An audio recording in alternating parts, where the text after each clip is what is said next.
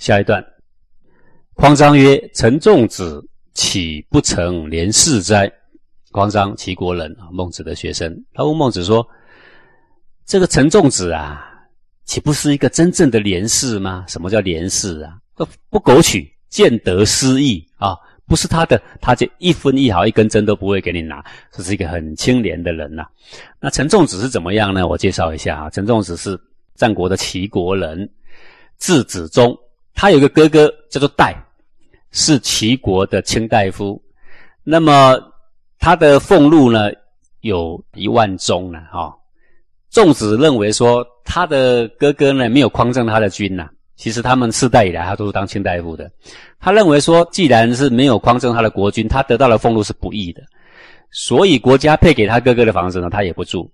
然后呢，自己呢带着妻子跑到乌陵这个地方啊。那因为自己也没有什么能耐可以赚钱，还是耕种，所以断粮了，断粮，然后饿得快死了了啊。所以。楚王听到他的贤名啊，想要重金聘他为相，然后要聘他的时候，他又逃了，逃到别的地方。那因为这样，离开他哥哥的地方，宁可饿死。楚王要聘他，他也不要，他也宁可饿死。所以呢，人人都流传说他非常的清廉呐。所以匡商才会这样说：说我们这个陈仲子岂不是非常廉洁吗？居乌陵三日不食，耳无闻，目无见也。仅有礼。朝食食者过半，匍匐往将食之，然后耳有闻，目有见。啊，他说他怎么样清廉呢？他离开他哥哥的豪宅，到乌林这个地方，饿了三天呢，没东西吃啊，然后饿到了头昏眼花，耳朵呢也听不见了，眼睛也看不见了，等于是饿到极点了，只差没死而已了啊。结果呢，在这个井的旁边呢，有一颗李子。然后呢，巢巢就是小虫，被小虫呢食食者过半，被小虫已经啃掉了差不多一半了啊。匍匐往将食之，那他不晓得哪里有食物啊，只是因为他已经快饿死了，就在地上爬呀爬，哎，刚好摸到了这颗果实啊，将食之，把它吃下去了。三叶就咬了三口，然后耳有闻，目有见，而后呢，他解了他的饥饿嘛，好，然后呢。耳朵又有可以听到声音，眼睛呢又可以看到东西。这段的说明是这个啊，匡章在说陈仲子真是廉洁呀？为什么廉洁？因为他一丝不苟，他不愿意取人家一点点的东西呀。明明垂手可得，他都不要，他宁可饿死算了，是不是非常的廉洁呀？啊，这个意思。各位，你听到这样，如果今天我们身旁真的有这样一个人，你会热泪盈眶，说你要拜他为师啊？你信不信啊？哦，因为太感人了。我们看孟子怎么说，读孟子很重要，他就是教我们怎么样辨别大小，辨别是非。孟子曰：“于齐国之事，吾必以仲子为巨擘焉。”他说啊，在这个齐国里面，吾必以仲子为巨擘焉。我是会认为仲子呢是非常出类拔萃、非常出众的君子啦。巨擘就是大拇指。虽然仲子勿能廉。虽然是这样，他当然是个出类拔萃的好人，我当然知道。至于你说他是廉洁吗？仲子勿能廉，说仲子哪算廉洁啊？为什么不算廉洁？他不是古圣先王所称赞的那种廉洁。仲子以为要离群所居，凡事无求于他人，或是凡事都要跟所有的恶人完全无关，才是廉洁。那么。他就把这个仁义呀，把伦常放在无用之地了。这个粽子是因小失大。孟子认为这不是真正的廉洁。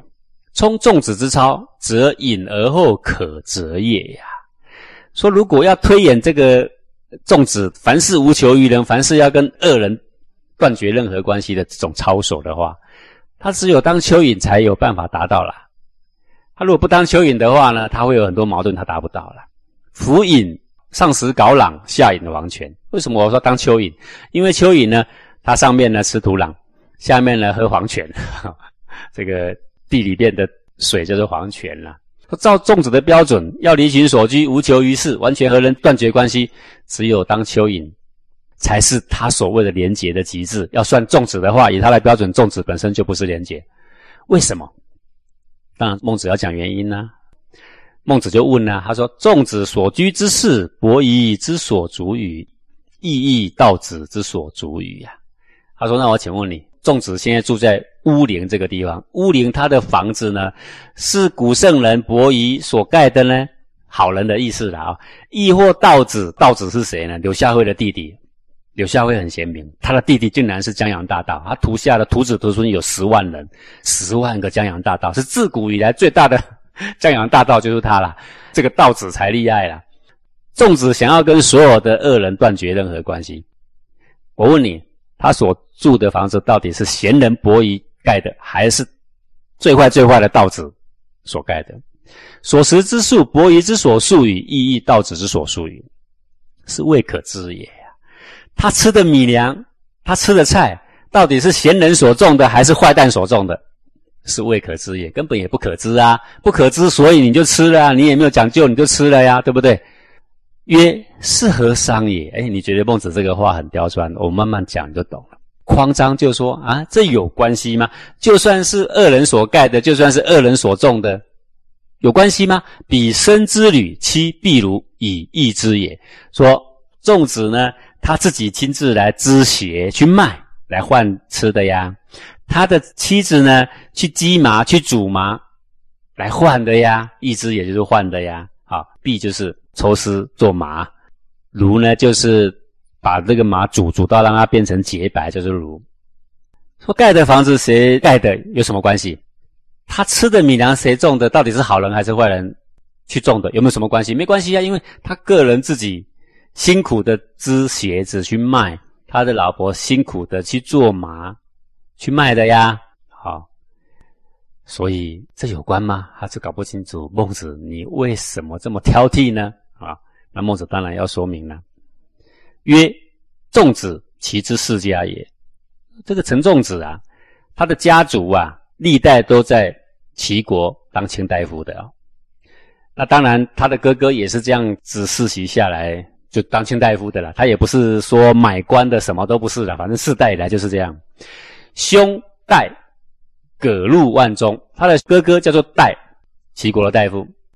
葛禄万中，那个概念做葛啊，他的实意呢是在这个葛这个地方，相当于现在山东省的淇水县左右了啊。他的俸禄有多少呢？一万钟。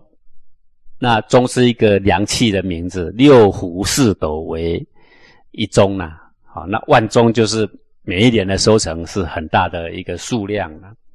以兄之禄为不义之禄而不食也。那仲子为什么认为他哥哥拿齐国的这个俸禄是不义的俸禄？他也其实不偷，他也不抢，为什么是不义俸禄？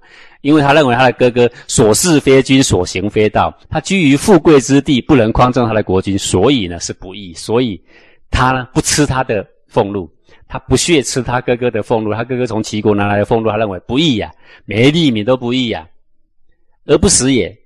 所以他不吃他的东西，以凶之事为不义之事而不居也。他哥哥国家配的房子给他，他认为他没有尽上匡君的责任是不义的，所以他不住不住，所以最后怎么样？最后搬到乌陵嘛，弟兄离母处于乌陵，那个鱼恋屋啊，所以他最后离开他的哥哥，他认为他哥哥不义的哥哥了，我不认你这个哥哥，离开了他的母亲，为了什么？为了他的清廉，不顾他哥哥的生气，不顾母亲的伤心。执意要搬到乌陵这个地方，带着妻子就去了。带着妻子去，他又不能养他的妻子哟，没那个能力哟。饿了三天，差点没饿死，最后还是用了已经虫咬过一半的的李子救了他，对不对？这个叫做哈，因他孤僻执着的一种小节，而失去了父母的大伦，连母亲都不要，也失去了去匡正国君的大义。他说他哥哥没有匡正国君，各位他自己有没有匡正国君？也没呀，没有经商一点能力都没有了。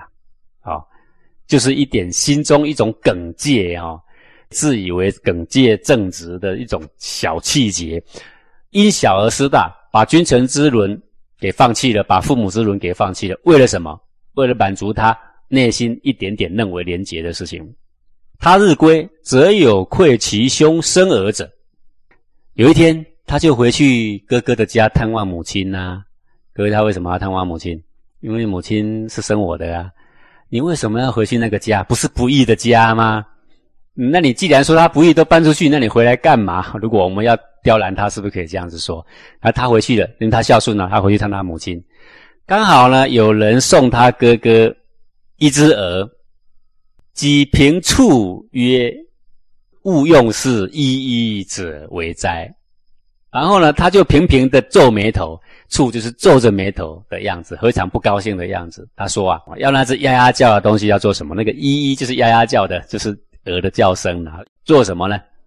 他这个呢，自命清高到哦，连一只鹅都得罪他了。凡是送给他哥哥的东西的人都不是好人，凡是他哥哥收的东西，没有一个好东西就对了啊。